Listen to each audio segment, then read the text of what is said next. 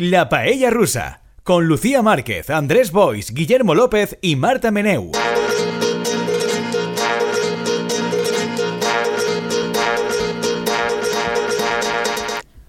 Hola, personas paellísticas. ¿A quién tendremos hoy aquí? ¿Qué misterio, qué combinación de elementos tendremos hoy en este terreno de juego?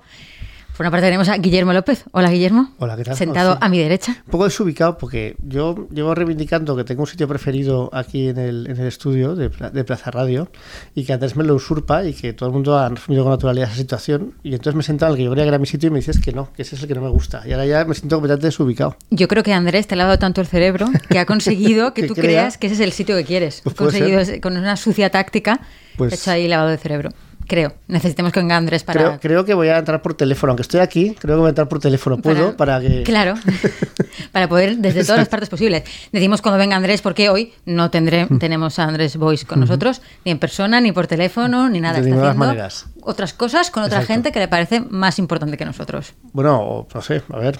No, no, así es. no quiero que no sea ningún juicio moral el que acabamos de hacer. Ha dicho, tengo un plan mejor Exacto. que ir a la paella rusa. Y nada, pues hay que, Es lo que hay, es lo que hay, ¿qué vamos a hacer? Sí que pero, tener- pero cuando sí. te pase a ti, intentaremos ser más generosos. Bueno, lo que es, lo que es, es. Andrés ha dicho, cosas- tengo un plan mejor. Hay que decirlo, hay que decirlo, hay que decirlo. Las cosas como son. Yo me debo a la verdad. A través de las ondas sí que tenemos a Marta Meneu. Hola, Marta. Hola, yo sí que estoy. Marta, fiel en la distancia, en persona, como sea. En su misterioso lugar, en su insospechado. lugar catalán del misterio. Que vamos a respetar, como siempre, respetamos su eh, privacidad. En control técnico tenemos a Pablo Barreales, intentando salvarnos de nosotros mismos. Yo soy Lucia Márquez.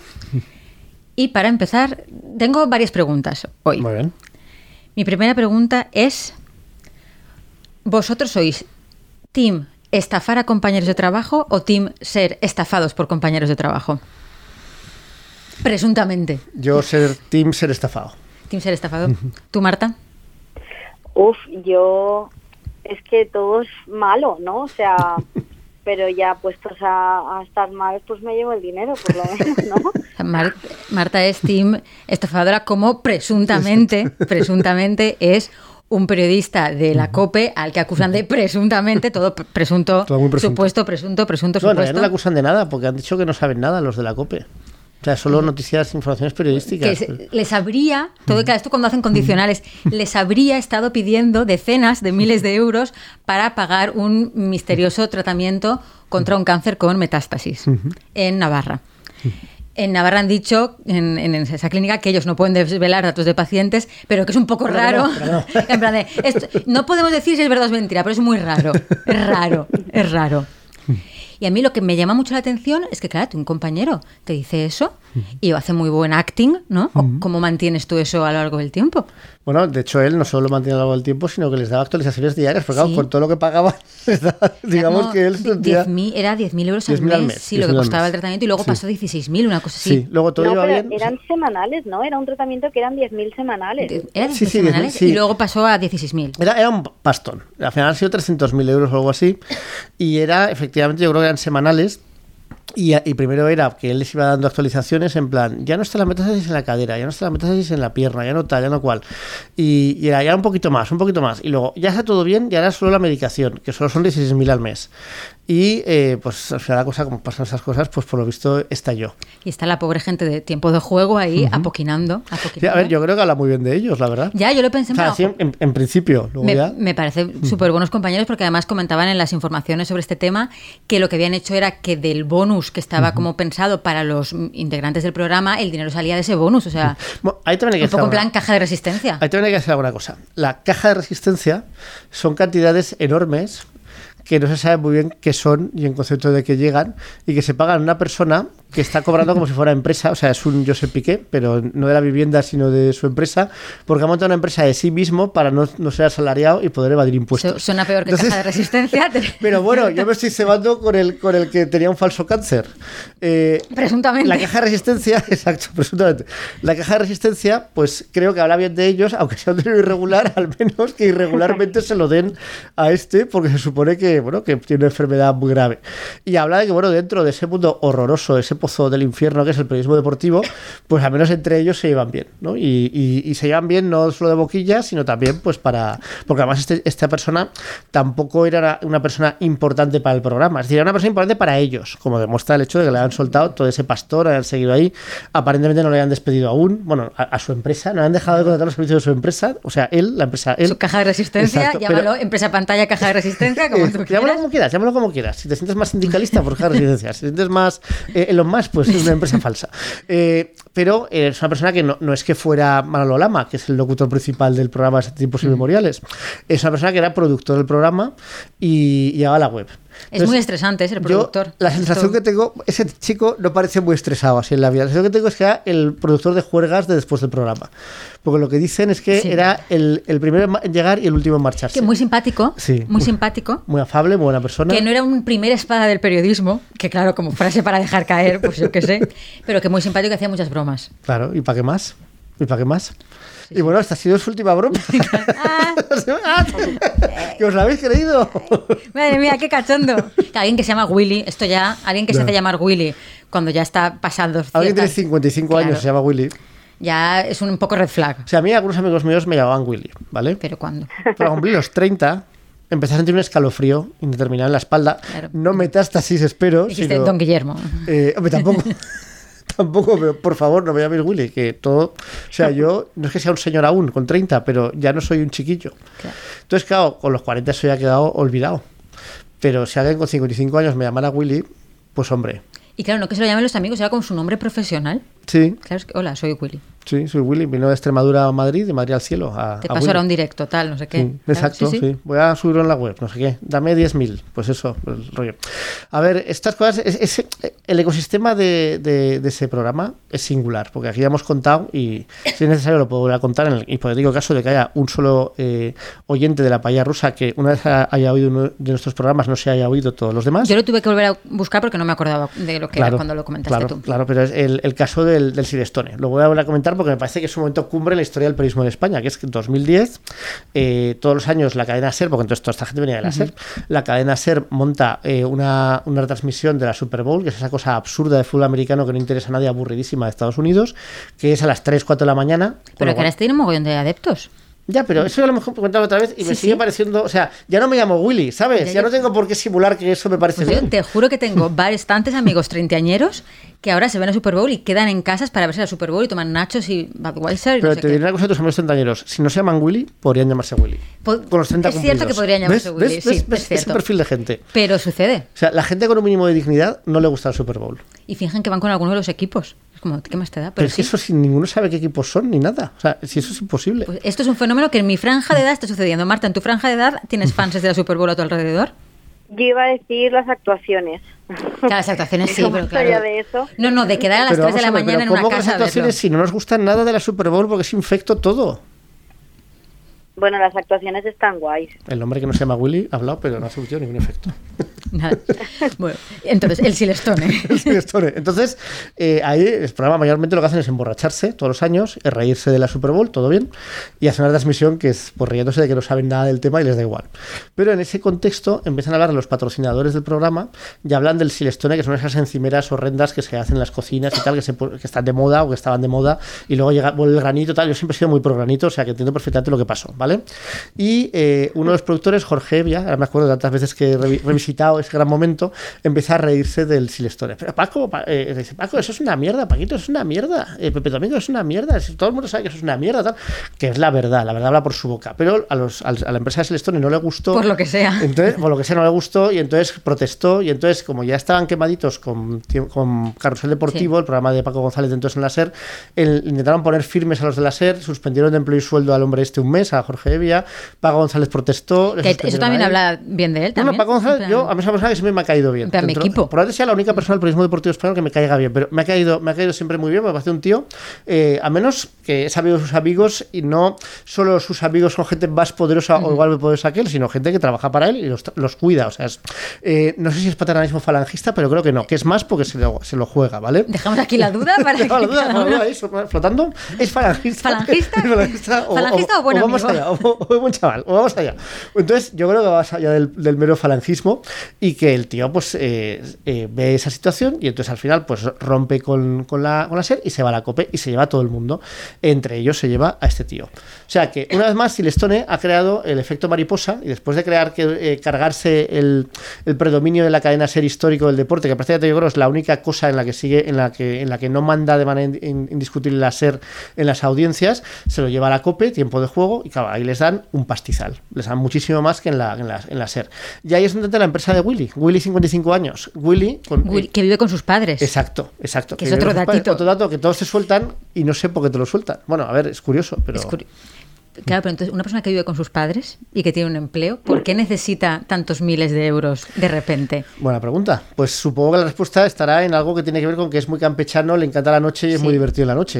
Es que, que cada uno, pues. hay como capas de perturbación que se van añadiendo. Efectivamente. Eh, la capa de perturbación mayor para mí, pues es en realidad la, eh, la cuestión de, bueno, y todo ese dinero tal, eh, cómo se maneja, ¿no?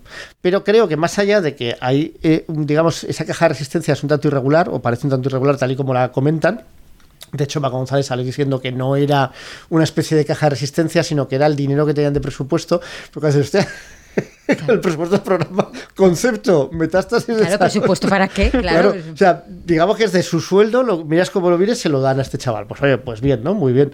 Y durante meses y sin dudarlo y tal, y, y unas cantidades que a ver, que, que probablemente a Paco González le den igual, pero a otros de ahí no, ¿sabes? Que es, es- es mucho dinero. Porque el periodismo no es el oficio mejor pagado del mundo, también no, podemos decir. no. Bueno, si trabajas para tiempo de juego es un oficio bastante bien pagado, porque a ver, esta persona, perdón, su empresa, que es una empresa que tiene un solo asalariado y que hace la web del, del, del medio, y supongo que no hará toda la web, 100.000 euros, oye, Sí, es, sí. es mucho dinero, ¿sabes? Que decir, la verdad es que yo no me pareció tanto, porque pues, joder, estar amigo de Paco González que le, que le pague un poco más incluso, pero a ver, está muy bien pagado. Y efectivamente es lo que, es lo que dices, con todo ese dinero y esa situación de bienestar, que está claro que no va a tener problemas mientras dure tiempo de juego, que va a durar pues mientras dure él, porque tenía 55 años y Paco González tendrá la misma edad o unos años más, pues no sé qué le habrá pasado, pero claro, los, pues yo qué sé, algún vicio, algún problema. a Algo turbio es que si no, por- solamente por el estrés de tener que fingir que estás enfermo para que te den pasta, si tú estás bien y vives con tus padres. y traicionar a todo. Porque, quiero decir, eso, además, eso es un camino a ninguna parte. Porque, ¿qué posibilidades hay de que nunca se enteren? Ya. Quiero decir, a ver, aunque sean deportivos, No, no, perdón, pues- son periodistas. Claro. Les digo yo que al final indagarán, ¿no? Por mucho que se fíen de, de Willy. Pero el plan es decir, ah, ya estoy, ya estoy bien, ya no, me no, no, lo he visto bien, lo he visto bien. es- me he curado de tal, Sí. me he curado de tal, semana a semana. Son 10.000, son 10.000, pero me voy curando, pero to- todo va bien. Y al final, pues... Pero lo que leí es que fue por pura casualidad. O sea, Paco González coincidió con el director de la clínica universitaria de la Universidad de Navarra y le preguntó. Y dijo, ay, pues no me suena. Y que ahí como que se destapó la liebre. O sea, que sí que fue periodista, tiró del hilo. De hecho, el, el problema es que, o sea, lo que dijo la clínica, que no podía desvelar sobre los Sí. eh, pacientes, dijo que les parecía muy raro que un tumor cerebral se hubiera ido hacia la espalda. Mm. Y entonces a partir de ahí fue como, "Hmm, esta explicación a lo mejor. Pero bueno, yo eh, lo que estabais diciendo, em, primero a mí me sorprende un montón de toda la prensa que he leído, que nadie se pregunte, la, o sea, ese señor- porque claro, yo he leído que la COPE no ha dado explicaciones y que tampoco se sabe si lo van a despedir porque claro, no lo pueden despedir porque no es asalariado, tiene una empresa. Y yo pensando, y aquí nadie se escandaliza porque este señor, aparte de que tenía un sueldo de 80.000 euros, aparte de, de lo que estaba recibiendo por la enfermedad, estuviera cobrando a través de una empresa y a, o sea, y a todo el mundo le parece normal. No, no, si eso es una irregularidad del libro. O sea, eso, eso si Hacienda se pone a investigar, pues, que digo yo que podrá hacerlo, ¿no? Tiene ciertos No sé, indicios. a la conferencia episcopal española, que no sé, pero como ahora todas las religiones todo Claro, bien, no, pues todo, na- lo- nada, lo pagan, porque- pagan, excepto y empresas. Ni empresas IBI, empresas pantalla, lo que ellos No, quieran, lo que ellos quieran, lo que ellos quieran. Y, y- y vamos, y, y que, y que es una cuestión, pues que, que, que no es una cantidad menor, ¿sabes? Que dices, bueno, es que es una cantidad de dinero bastante grande año tras año. O sea, si sumas los 10 años ya es más de un millón de euros lo que sí, sí cobra eso de promedio, hay- tiene que haber algo turbio ahí, o amenazas, o una cabeza de caballo en la cama. Es algo. verdad que no lo han echado, es verdad, como dice Marta, que no lo pueden echar como tal si factura es una empresa, pero, pero Lo lo, que sí que han hecho en el último programa, por lo visto, no lo nombraron en. Hubo un ominoso silencio y no Como esto, no era el Imperio Romano de que te emborraban el nombre, ¿cómo se llama? Ay, es El damnatio. ostracismo. No, pero eso- eso bueno, el ostracismo es otra cosa, que le echa- les echaban. No, no, lo de borrarte los nombrecitos. Ay, pero eso, eso Sí, era. eso en, ¿cómo en llama Harry eso? Potter lo hacían también. ¿Ves? En Harry Potter, cuando un hijo decepcionaba, lo borraban del árbol familiar también. Esto Pero a ver, tiene- este mucho que lo borren, En se ha pasado el estrellato, pero vamos. Que por cierto, hablando del nombre, me ha hecho mucha gracia porque eh, es un poco conocimiento popular. No sé si, si saldrá en algún diccionario, pero yo tenía entendido que en Inglaterra eh, los niños pequeños, para referirse al pene, dicen Willy. Entonces Sí. sí, que sé que alguna película infantil donde algún personaje se llamaba Willy... Como liberas a Willy, se- por ejemplo. Oh, Claro, exacto. O sea, cuando han tenido que hacer alguna traducción ha habido como un poco de problema en Inglaterra porque esa palabra está muy asociada. Efectivamente es así. Yo, como, poseedor de la palabra Willy en el nombre durante casi 30 años, puedo atestiguar que así era y que había cierto Sí. choteo con eso. y has vivido hilarantes situaciones. Bueno, yo no diría que hilarantes. Quizás en el, en el- en tiempo de juego las verían hilarantes. Yo, yo las vería tan hilarantes, pero sí. Pero la, la pregunta, Marta, te la hago a ti. ¿Qué hilazón o qué, o qué ligazón ves entre ese, ese dato y el resto de la historia? No, a mí que me ha parecido como muy gracioso el, la figura de, de este señor, ¿no? De- del periodista, que es como, tienes un nombre muy gracioso, vives con tus padres, eh, te han pillado estafando y encima has estafado mal porque no has dicho ni bien la enfermedad. Quiero decir, era como un poco para aportar al personaje, ¿sabes? Pues me da muy bien esto porque otro dato del personaje era que lo describían como el típico canallita de la sección de deportes con camisa de rayas y eh, eh, melenita. Y de canallita en canallita, ¿quién es? Al canallita mayor del claro, reino. nuestro canallita de referencia, alguien que fue llamado por Marta Meneu el problematic bebé de todos los españoles. ¿Quién? Juan Carlos I. Bueno, claro, que ya hacía tiempo. Efectivamente, a ver, no- en realidad nosotros que somos muy devotos ¿no? de los Borbones y sus cosas, no nos hace ninguna falta ninguna excusa para hablar de Juan Carlos, Hombre, semana sí, semana también, si podemos. pero esta semana hemos tenido como la bombazo exclusivo, aunque luego dicen que ya se había rumoreado y que la gente... Y que realidad todo el mundo que sabía. ya la prensa especializada lo sabía, pero bueno, el vulgo... Es decir, que todo, había, no sé, 500 personas que lo sabían en España y nunca había salido a la luz porque tenemos una sociedad democrática viva y- Buenísima, y, buenísima. sanísima. Y hecho, sanísima.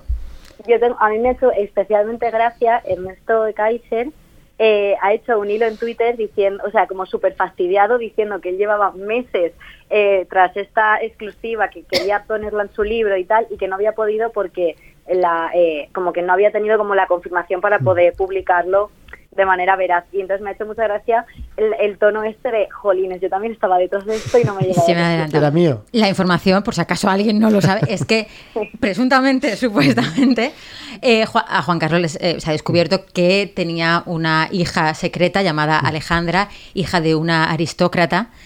Eh, de la que no se da el apellido para conservar su preservar su intimidad, aunque luego si ponéis en Sí. Twitter Alejandra hija Luego está salido todo. miles y miles de- miles sí. y miles y miles eh, y que además tenía miedo de que esta es la parte favorita de Eso todo es el mundo, maravilloso. eso es eso maravilloso. maravilloso. Tenía el miedo- motivo por el cual nos, no, al principio lo tuvo que decir. Efectivamente, lo desveló. Tenía miedo de que Felipe y Alejandra se conocieran, se enamoraran y, claro, tuvieran ahí un problema. Y que- Ojalá. Y que, y que mantuviera la, la tradición de los borbones españoles de una manera, digamos. Claro, que esto pasó. Incipiente. Claro, sí que pasó con eh, esta condesa, condesa de Llanzol, que hicieron una serie que era Blanca Suárez, con un primo de Rivera. y que luego era también. que le fue infiel a su marido, que su marido era un poco amiguito, el marido del amante era un poco amiguito de los nazis, cucú. Eh, y entonces la hija estuvo a punto de casarse con su hermanastro sin saberlo. Es verdad, porque efectivamente. Que era la. Sí, sí, que. que, que- Díaz de Rivera, ¿era? Sí, que esa fue la, luego la, la, secretaria o jefa, no, bueno, secretaria de, de Suárez. Adolfo Exacta- Suárez. exactamente. Entonces, bueno, se quieren por, eh, creo que era una periodista que se llama Lara Hermoso, Lara Moreno, por Twitter decía, a ver si es que Juan Carlos tenía súper presente en mente esto que ya había sucedido. Que había antecedentes. Claro, como la aristocracia son No, seis, y- pues... y- no, y también pensaría, a ver, si mi hijo sale a mí, claro, es que llegará un Claro. momento que estadísticamente esto es un peligro, porque claro, yo de hecho de ahí había pensado dos cosas. Primero que esa trama es muy típica de comedias románticas Sí. y creo que en Los Protegidos, una serie de Antena 3, eh, pasa, porque a mí me ha recordado muchísimo. Entonces, qué lástima que no esté Andrés para hablarnos a ver de su mm, filmografía de romcom, a ver si sabe de alguna película que, que muele esta trama. Y luego lo que he pensado también es porque luego en Twitter yo he descubierto quién era, porque como que en, en el confidencial no te, o sea, te dan toda la descripción, pero no te dicen quién. Solo dicen Y luego en Alejandra. Twitter Pero te dan todos los datos para que lo de descubras. Rojas, por lo que he visto yo Sí. en Twitter, que am- están poniendo fotos de ella y todo. Presuntamente, Entonces, supuestamente. Y el, el, o sea, el miedo de Juan Carlos realmente es porque, claro, yo digo yo, esta chica que se movía también en ambientes aristócratas y de alta élite, pues en algún momento coincidiría con los hijos de, de su padre, ¿no? Con sus hermanastros. Por eso había ahí tanto miedo, digo yo. la chica, además, no la, la- presunta chica no está mal. Claro, hombre. Está bien, ¿no? Que está bien. A ver, pero que las infantas, pues Ya. quizás no están tan bien como ella. por el lado materno había unos genes más Pues eso, potentes. pues eso, por eso digo que. Y a ver, a ver, podría haber sido bonita la historia, ¿no? Yo creo que sí. Mm. Mira, esto, bueno, en Los Serrano jugaban un poco a esto, con que si Marcos y Eva llegaba un momento en que no se sabía, luego al final Mm. no, pero también, o sea, yo en las romcoms lo que su- suelen jugar con estas cosas es que haya duda Mm. y que sea lo que les separe, pero que al final se descubra que no son hermanos biológicos y ya está. Podría pasar como la guerra de las galaxias, ¿no? Claro, Y de efectivamente. repente dicen, uy, Al revés. hay algo, hay algo que aquí no funciona, ¿no? O como, o- aunque eso es madre e hijo en, en Regreso al Futuro, que en 1955 le, da, le da un beso a Martin McFly. Y dice, Algo no está bien, algo no está bien. Como diciendo, hemos llegado hasta aquí, pero aquí vamos a volver hacia atrás. claro, esto ya no. Te da un beso, pero ya, ya está. no sé si hay alguna palabra, no sé si es edípico, electra, eh, no es ninguno de esos dos, pero no sé si hay un equivalente de hermanos, en, en hermanos. los mitos griegos. Ah. Porque edípico está, el síndrome de Electra también está, pero ¿dónde está? A ver, expertos, por favor, en cultura Sí. clásica. Lo de borrar el nombrecito Debe haber, debe haber. Pero y lo del hermano. Los, los hermanos también lo tenían bastante naturalizado, porque por ejemplo Zeus y Hera tuvieron una serie de hijos y eran hermanos. Porque Zeus con quién no tuvo un hijo Zeus. Bueno, Claro. bueno, pero estamos hablando, de Juan, Car- pero estamos hablando de Juan. Carlos I, el Zeus, el Zeus de la monarquía Es que, española. es que en realidad con Juan Carlos y lo raro es que no hayan salido 200 hijos ya. A ver, no han salido 200 hijos porque van saliendo pues, Claro, por, por aquello. Pero que es como. Alberto, Alberto Solá, que 99,9% eh, de posibilidades Sí. que era hijo de él y luego murió. Ah, ups. Sí, No se súbitamente, sabe. súbitamente. Que en eso también, a mí también me extraña mucho que esto no le haya pasado ya a Froilán. Es que Froilán tiene todas las papeletas de tener algún hijo por ahí, pero bueno, no. Es el- la siguiente generación. Sí. La siguiente generación. Sí, sí. Pero bueno, yo, yo- quiero decir, yo, esto lo que, lo que me hace pensar es que eh, tenemos que intentar que el rey emérito esté más tiempo en España. Porque fijaos que hasta una semana, o sea, llevamos digamos un mes o dos de sequía en la paella rusa con el rey emérito. El tío viene y primero parece, primero viene ahí en plan campechano, luego parece que, que ya se toma una botella de whisky y no puede coger el barco ese de San Censo, luego resulta que está mal, luego va a una clínica, entonces todo, todo el mundo tiene reminiscencias de cuando murió el caudillo y ahora, pam, ahora de repente la hija, que por cierto la ha desmentido, ¿eh? Sí, ha dice que no, que no. tengo ninguna hija que se llame Alejandra. Sí, diciendo, A, a ver Ah, si es otro él nombre. lo no, porque Sí, sea sí. nombre compuesto, sea Alejandra no sé qué. Entonces él no miente, pero tampoco dice la verdad. Sí, en la otra crónica del mundo se han puesto en contacto con él, no sé muy bien, de- le han mandado un WhatsApp, quién sabe, y él ha dicho que no tiene ninguna hija que se llame Alejandra. Bueno, bueno, A lo mejor él la llamaba de otra forma. Claro. Para el anonimato. pues como hablábamos el otro Plim, día, Plim, Plimpi la como llamaría, Aruca ¿no? la semana pasada que ya nos dijo un oyente que es Araceli, pues lo mismo, Es verdad. pues cuchufleta, quién sabe. ¿no? Claro, le pondría un nombre cariñoso y ya está. Sí, sí.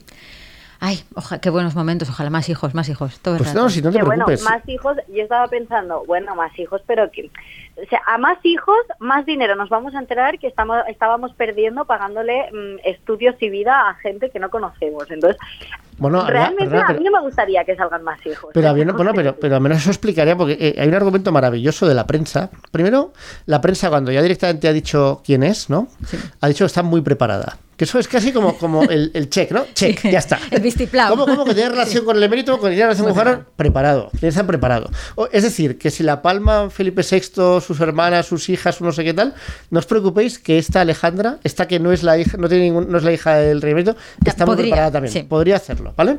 Y luego, por otro lado, está el rollo, que es un discurso que parece brillante, de que, eh, claro, todos sabemos que el rey emérito se dedica a robar por ahí por todas partes, pero es que tenía hijos ilegítimos a los que tenía que mantener. Claro, es casi como te refieres, claro, pobre hombre, esos 3.000 millones de euros que ha ido robando por ahí, pues hombre, es que- como quieres que Ese comedor no se va- claro, Y una vida, digna, comedor. una vida digna de influencer, de tal, o sea, no, no cualquier vida. De aristócrata. Y tú imagínate, a De ver hecho, si... Sí, a mí me hace mucha gracia porque tal como está planteado en... Creo que el, el texto del confidencial creo que es parte del libro este que van Sí, a sacar, que sí. es donde lo descubren. Y me hace mucha gracia porque se plantea así, no se plantea de... Claro, porque eh, aparte de tener que reunir fortuna y patrimonio para sus tres hijos, tenía que reunir también Exacto. patrimonio para asegurarle la vida a su cuarta hija. Y es como, bueno, a lo mejor no le hacía falta. El pobre, ¿eh? toda la vida ya no reuniendo bastante problemas patrimonio. con una familia numerosa oficial, imagínate si la oficiosa es aún mayor que la oficial. A reunir patrimonio, a Y reunir encima con una doble, con una triple vida. Luego le- le- eh, el, el padre, el padre oficial de la tal Sí. es un alto cargo de falange, con lo cual dice, bueno, todo queda en casa, tal, todo bien. Que seguro que era muy paternalista, no tanto como Paco González, pero es Claro, como- como- como un buen falangista. cierto, cierto paternalismo, Buen tal. falangista. Muy bien. Mi siguiente pregunta para vosotros es si estáis a favor o en contra de cargarse un humedal es- con protección especial. Pero ¿A se- favor o en contra? ¿Se puede estar a favor de eso? No, Bueno, pues, que responda primero Marta, que antes me ha sorprendido. Marta, ¿a ti te dan un humedal y tú estás a favor o en contra de cargártelo? Yo a favor no, pero entiendo que, o sea, yo estoy en contra. Pero a la pregunta de Guillermo de eh, ¿se puede estar a favor? Te puedes poner de perfil. pero no, no, estamos en contra, estamos en contra. Eh, hashtag sostenibilidad. Porque la Unión Europea nos ha reñido, nos Mm. ha reñido, no me gusta que nos riña la Unión Europea, nos ha reñido por estar cargándonos Doñana. Pero sobre todo lo, lo que parece brillante de toda esta historia es que doña, eh, quiero decir que esto no es que haya venido Juanma Moreno el día que ganó las elecciones la primera vez, bueno, la primera vez no ganó las elecciones, que ocupó el gobierno la primera vez y se haya puesto a hacer pozos ilegales en Doñana para desecarla, es que esto lleva sucediendo décadas, sin que los gobiernos socialistas, la Junta de Andalucía hayan hecho demasiado, el gobierno central de todos los eh, signos mirando siempre para todo lado, porque como no, no- los problemas no aparecían con tanta claridad, pero claro, ahora ha habido como una especie de tormenta perfecta de problemas ecológicos que van surgiendo, ¿no? Y entonces, claro, Calor eso- extremo, falta de lluvia, Claro, cambio por no hablar de que hay elecciones. Entonces, claro, es el peor momento para que pasen estas cosas, ¿no? Y entonces el, eh, el Juanma este Moreno, con su fachaleco, el tío, eh, se...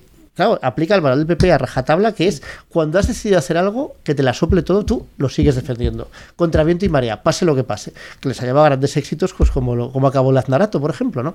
Y entonces el tío sigue ahí, contra viento y marea, eh, con una explicación que a mí parece pues a ver, me parece que es muy realista, que es que esto lo hace para conseguir los votos de un partido judicial de Huelva y así hacerse con la Diputación de Huelva, y que es el es- motivo. O sea, pues ya, nada. me lo cargo, me cargo, doña, pero la Diputación de Huelva, ¿qué? Que se mueran los pájaros, eso, Claro, los pájaros. pájaros votan, los pájaros votan, no, ¿verdad?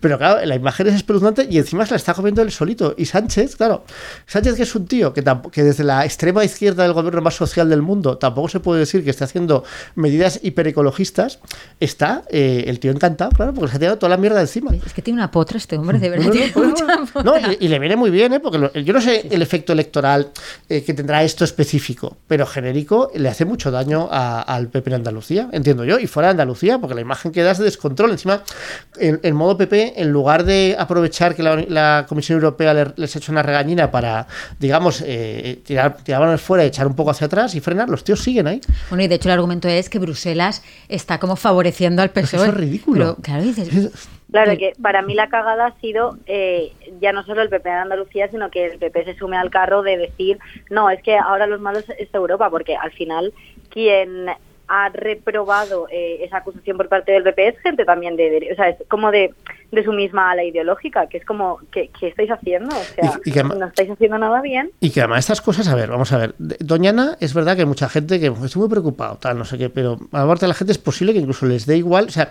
mientras no sepan qué está pasando y no hay un responsable claro de lo que está Ya. pasando, la gente mira para otro lado. Es como lo del Mar Menor, que había un responsable también, pero no era tan evidente, tan claro que estuviera tal, y al final dices, uy, pues sí, se están muriendo los peces, se están muriendo tal.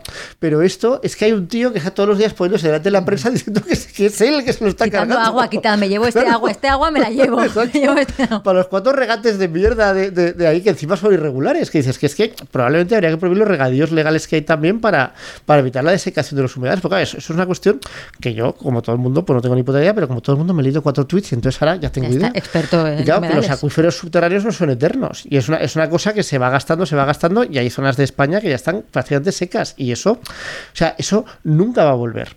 No es como un río que dices que, Dios mío, pero, o sea, eso entre que filtre, que llegue a los acuíferos, que se. O sea, eso tú te lo, eh, te lo gastas y nunca va a volver. Y, y- y estamos ge- generando un ritmo tan elevado de producción agrícola en un país que no tiene agua y que tampoco tiene unas temperaturas Y que menos las agua va a tener. para no, y menos agua que va a tener para hacer regadíos, para hacer cultivos de regadíos. De hecho, yo creo que salvo eh, zonas del norte de España y la comunidad valenciana y, y Murcia por la tierra más que por Sí. tal, pues desde luego el centro no es idóneo para, para regadíos. Pues claro, tenemos tenemos la segunda producción eh, de, de, regadíos de, de, Europa. Que dice, bueno, sí, pues, o sea, ¿tiene sentido eso? Pues yo creo que no, porque no tenemos los recursos para mantenerlo, como es notorio. Bueno, estamos hablando muy centrados en Doñana, pero no son los únicos humedales, mm. el único sistema propio que está sufriendo. Es decir, en, en, Cataluña han cerrado el canal d'Urgell, que es el que, el que envía agua pues a todos los cultivos de la provincia de Lleida, que tiene un montón de cultivos de árboles frutales, y eso normalmente se cerraba ese canal al, al, a los regadíos en verano para, para el, el, consumo, y como tienen tan poca agua, para que no se o sea, para que la gente pueda beber en, en, verano, que viene mucha más gente y tal, lo han cerrado ya.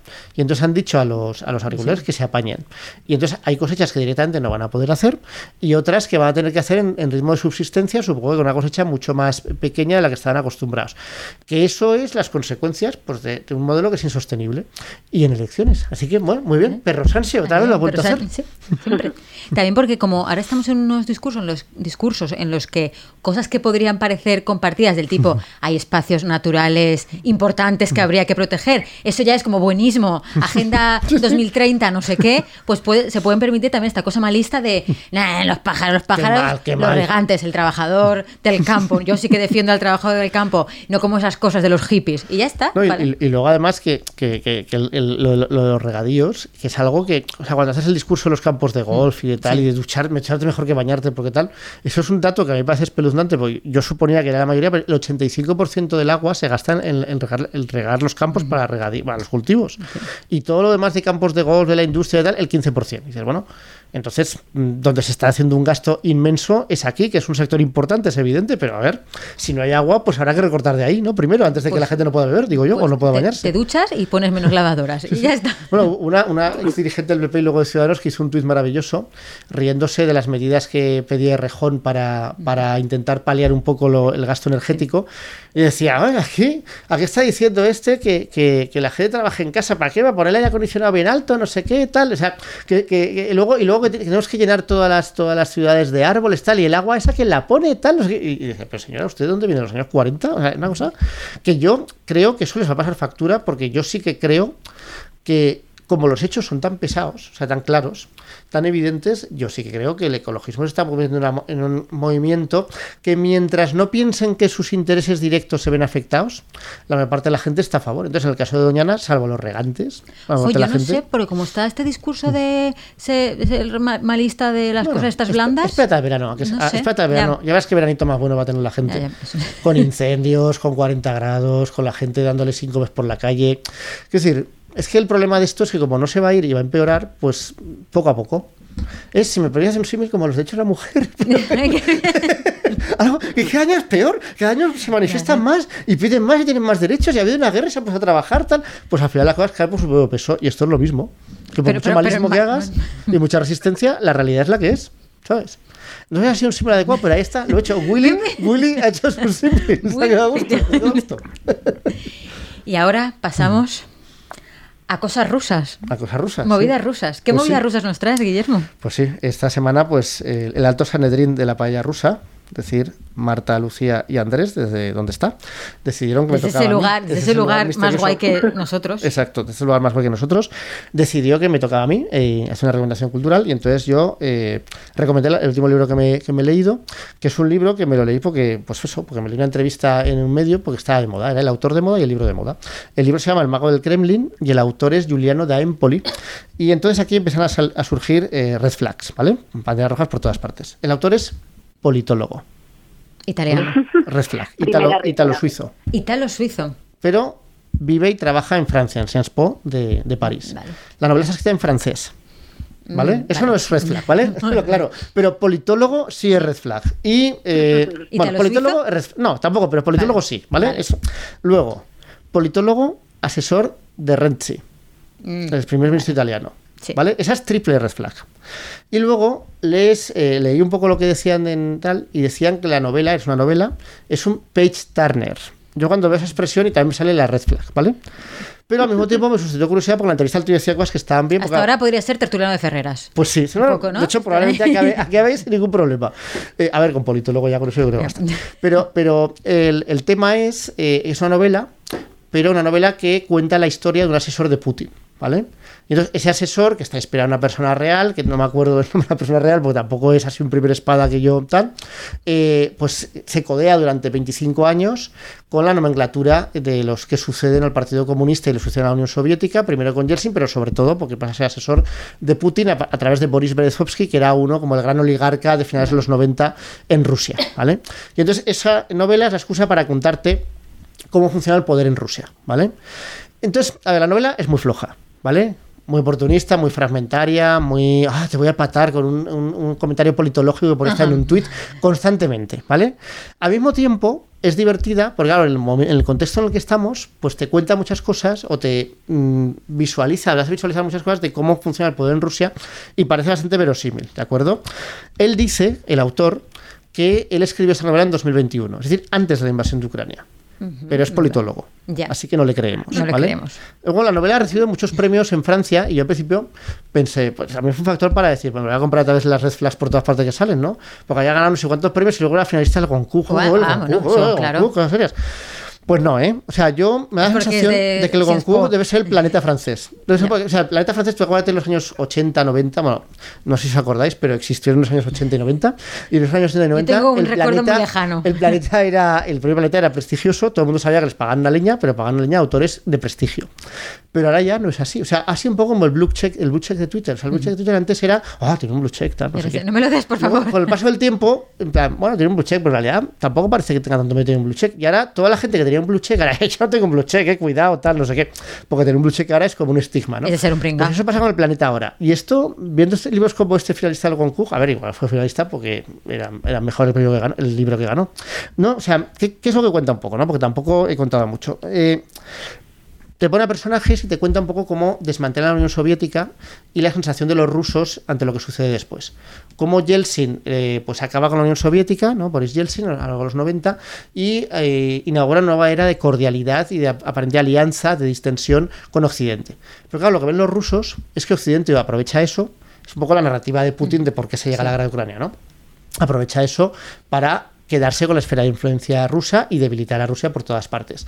Eh, pues eh, extender las fronteras de la OTAN en toda la zona de Europa del Este, que era parte del Pacto de, Vas- del Pacto de Varsovia, empezar a meter la, la nariz en, en- no solo en las otras repúblicas soviéticas, sino también en Rusia. Y la decadencia Ca- ¿no? de los valores ca- rusos. cachondearse, cachondearse de, de, de Yeltsin. Eh, hay un, hay un, un momento que cuentan como Clinton en una, en, en una cumbre bila- bilateral con Rusia, está Yeltsin ahí inter- interviniendo de los medios de comunicación, que Yeltsin está borracho como una cuba, está ya muy mal de salud y está ahí como desvariando y entonces Clinton se empieza a reír.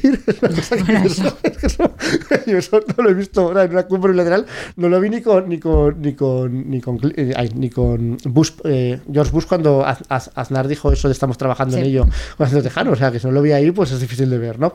Entonces digamos que eso genera en los rusos, es un pueblo muy orgulloso, eh, esa sensación de humillación que no pueden soportar, ¿no? Y que les hace buscar a una persona que sustituya a Yeltsin que no sea de ninguna manera el mismo perfil que el que tiene Yeltsin. Porque lo que dicen es que Rusia lo que quieren es respeto en el exterior y un poder sólido en el interior. Y con Yeltsin no tenían ninguna de las dos cosas. Porque además en el interior todo era un descontrol. O sea, se vendió todos los, lo- todo el, el- el- el sector público de la Unión Soviética, que era todo, porque evidentemente era un país comunista, y todo eso se malvendió a una serie de amiguetes de Yeltsin o gente el que más pagaba para quedarse con las concesiones, que luego les multiplicaba las fortunas de estas personas, pues igual por 100. por oligarca, ¿no? Que es la palabra que les gusta. Oligarcas. ¿no? Oligarcas rusos. Hace reflexiones que son graciosas, ¿no? Que dice, bueno, los oligarcas al final Putin se los carga, que de los motivos por los que Putin es tan popular.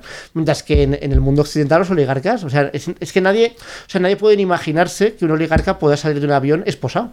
Eso cuando se ha visto en Occidente. O sea, no pasa nunca. Quiero decir, eh, en cambio, en Rusia pues, los han encarcelado, los han, los- los- les han quitado todo. tal. Claro, les han quitado todo por procedimientos antidemocráticos. Pero claro, en la novela también explica una cosa que es evidente que nadie sentía pena por los oligarcas porque, claro, sus procedimientos para conseguir ser oligarcas no habían sido muy democráticos. Con lo cual, que les quitaban luego eso. Entonces, digamos que Putin viene a encarnar el orgullo de, de Rusia por recuperar su, su peso específico.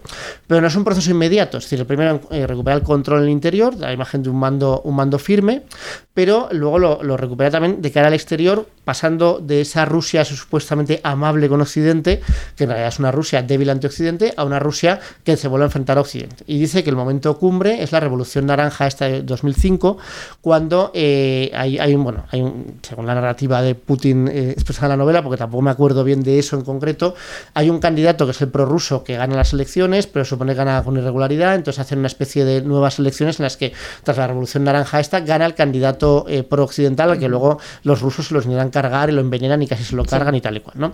Entonces, que ahí cuando ve que entra en Ucrania es cuando ya eh, Putin se da cuenta de que, de que no va a poder coexistir pacíficamente con Occidente, porque Occidente, si le dejas, pues te va pillando más, más, más, más, más y más, y que la única manera de hacerse respetar como ruso es, pues eso, con el, con el palo, ¿no? Y entonces empieza a hacer maniobras rusas, pues todo, todo el follón de, eh, o sea, para desestabilizar Occidente, para ser como una especie de monje cojonera, que no les eh, meterse, meterse en el, dos, el Donbass, recuperar Crimea, o sea, estar constantemente comprobando cuál es la resistencia de Occidente ante una Rusia que ya no es débil, sino que es, a los ojos de Occidente, pues antidemocrática, autoritaria, la rusa de siempre. Pero claro, les funciona mucho mejor, porque en realidad, hasta que llega la guerra de Ucrania, apenas tiene consecuencias para ellos, ¿no? Porque realmente las grandes sanciones, los grandes problemas de Rusia llegan después de esta guerra de Ucrania, pero la guerra de 2014, donde se quedan, se quedan Crimea, se Sí. entra en el Donbass, y todas las cosas que hacen después, todo lo que hacen en teoría intentando manipular las elecciones intentando- en Estados Unidos en 2016, el Brexit y tal, tampoco tiene aparentemente una factura muy clara para la gravedad de las acusaciones. ¿no? Entonces lo que viene a decir es que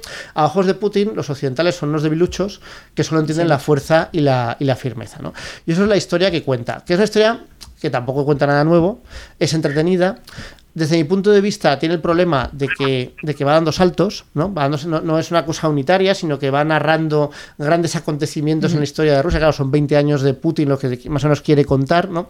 Y luego tiene una cosa que me parece graciosa y original, que es cómo explica cómo mantiene el control en el, en el interior, que no es solo a base de autoritarismo y de, pop- y de popularidad populista, ¿no? Tal como se entendía con esos liderazgos, eh, que su modelo es Stalin, que Stalin era, era un líder que nadie ponía en discusión porque era imprevisible. O sea, no solo era un dictador cruel, sino que su crueldad era imprevisible. Que si ¡Pum, tú eres- te mato! Claro, ¡Pum, si te tú, eres cruel, si tú eres cruel, pero todo el mundo entiende los motivos de tu crueldad, en realidad puede haber gente que piensa, bueno, es cruel. Pero, tiene un hasta método. aquí puedo, claro, tiene un método de crueldad. Entonces, hasta aquí, Sí. si no me inmiscuyo en su método de crueldad, por muy cruel que sea su método y muy autoritario, hay cosas que sí que puedo hacer. Y entonces ese es el germen de la, de la disensión. Porque claro, si la gente cree que hay cosas que puede hacer impunemente, pues poco a poco se le hacen. un germen de, a mí me gustaría hacer más cosas impunemente. ¿Por qué no me deja el amado líder que es cruel pero tal? Porque su método no podría ser un poco menos cruel. Y ahí empiezan los problemas. Hay que ser cruel y arbitra- arbi- Ar- arbitrario. arbitrario. O sea, nadie, o sea, nadie puede estar nunca seguro. ¿Vosotros trabaja mejor la gente? Claro. un modelo laboral. Una, claro, del capitalismo y de Stalin eh, eh, trabajan mejor. Y además, como nadie está seguro, nadie se atreve a conspirar porque su único ímpetu es sobrevivir. ¿no? No, no van a ponerse encima a conspirar contra el que manda porque entonces, a ver, si arbitrariamente ya te puede matar, imagínate Yo lo si veo en encima le das plan- motivos. lo ¿no? veo en plan sin Un fisuras. planazo. Y luego lo que cuenta que hace el asesor este, que es un asesor en, en comunicación y demás, es ponerse de acuerdo con un montón de colectivos de distinta índole, pues con una especie de ángeles del infierno rusos, con, uno- con eh, unos colectivos de, eh, de mineros de no sé dónde, tal, para integrar su potencial subversivo dentro del sistema. Es decir, que los, los pone a sueldo del Estado Ajá. ruso. Y los pone a sueldo del Estado ruso para garantizar que la oposición a Putin sea una oposición fácil de caricaturizar como una oposición instrumentalizada por Occidente. Entonces, ¿quién es la oposición a, a Putin? Los profesores de universidad. Por supuesto. La peor, la peor gente. impopular, La peor gente. totalmente alejada de la realidad. Los artistas, Otro, uf, eso sí que son la peor gente, madre los estudiantes. También.